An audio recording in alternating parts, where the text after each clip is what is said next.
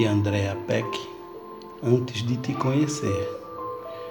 Antes de te conhecer, surdez era metáfora para desatenção, negligência ou um desespero descrito em poemas como corpos debaixo d'água que não conseguem se comunicar. Por não ser boa com figuras de linguagem, acreditei que nunca seria poeta. Mas já que só escrevo sobre amor, confesso amei literalmente. Sua incapacidade de ouvir? É estranho amar sua deficiência?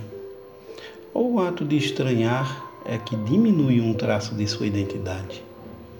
Assim como seu sorriso, seu estilo e seu toque.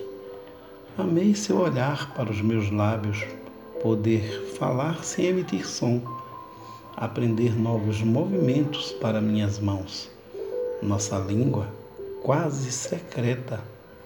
Altas putarias em vagões de metrô e fofocas sobre alguém do nosso lado. A necessidade de te encarar para me comunicar. Outra dinâmica de atenção. Os gifs sorridentes no WhatsApp, suas expressões facial e corporal e sua capacidade de ler as minhas sem que eu precisasse falar.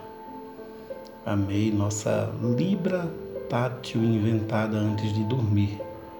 Sua mão na minha mão, minha mão no seu rosto. Não apaga a luz ainda, bebê. No escuro é difícil a gente se entender.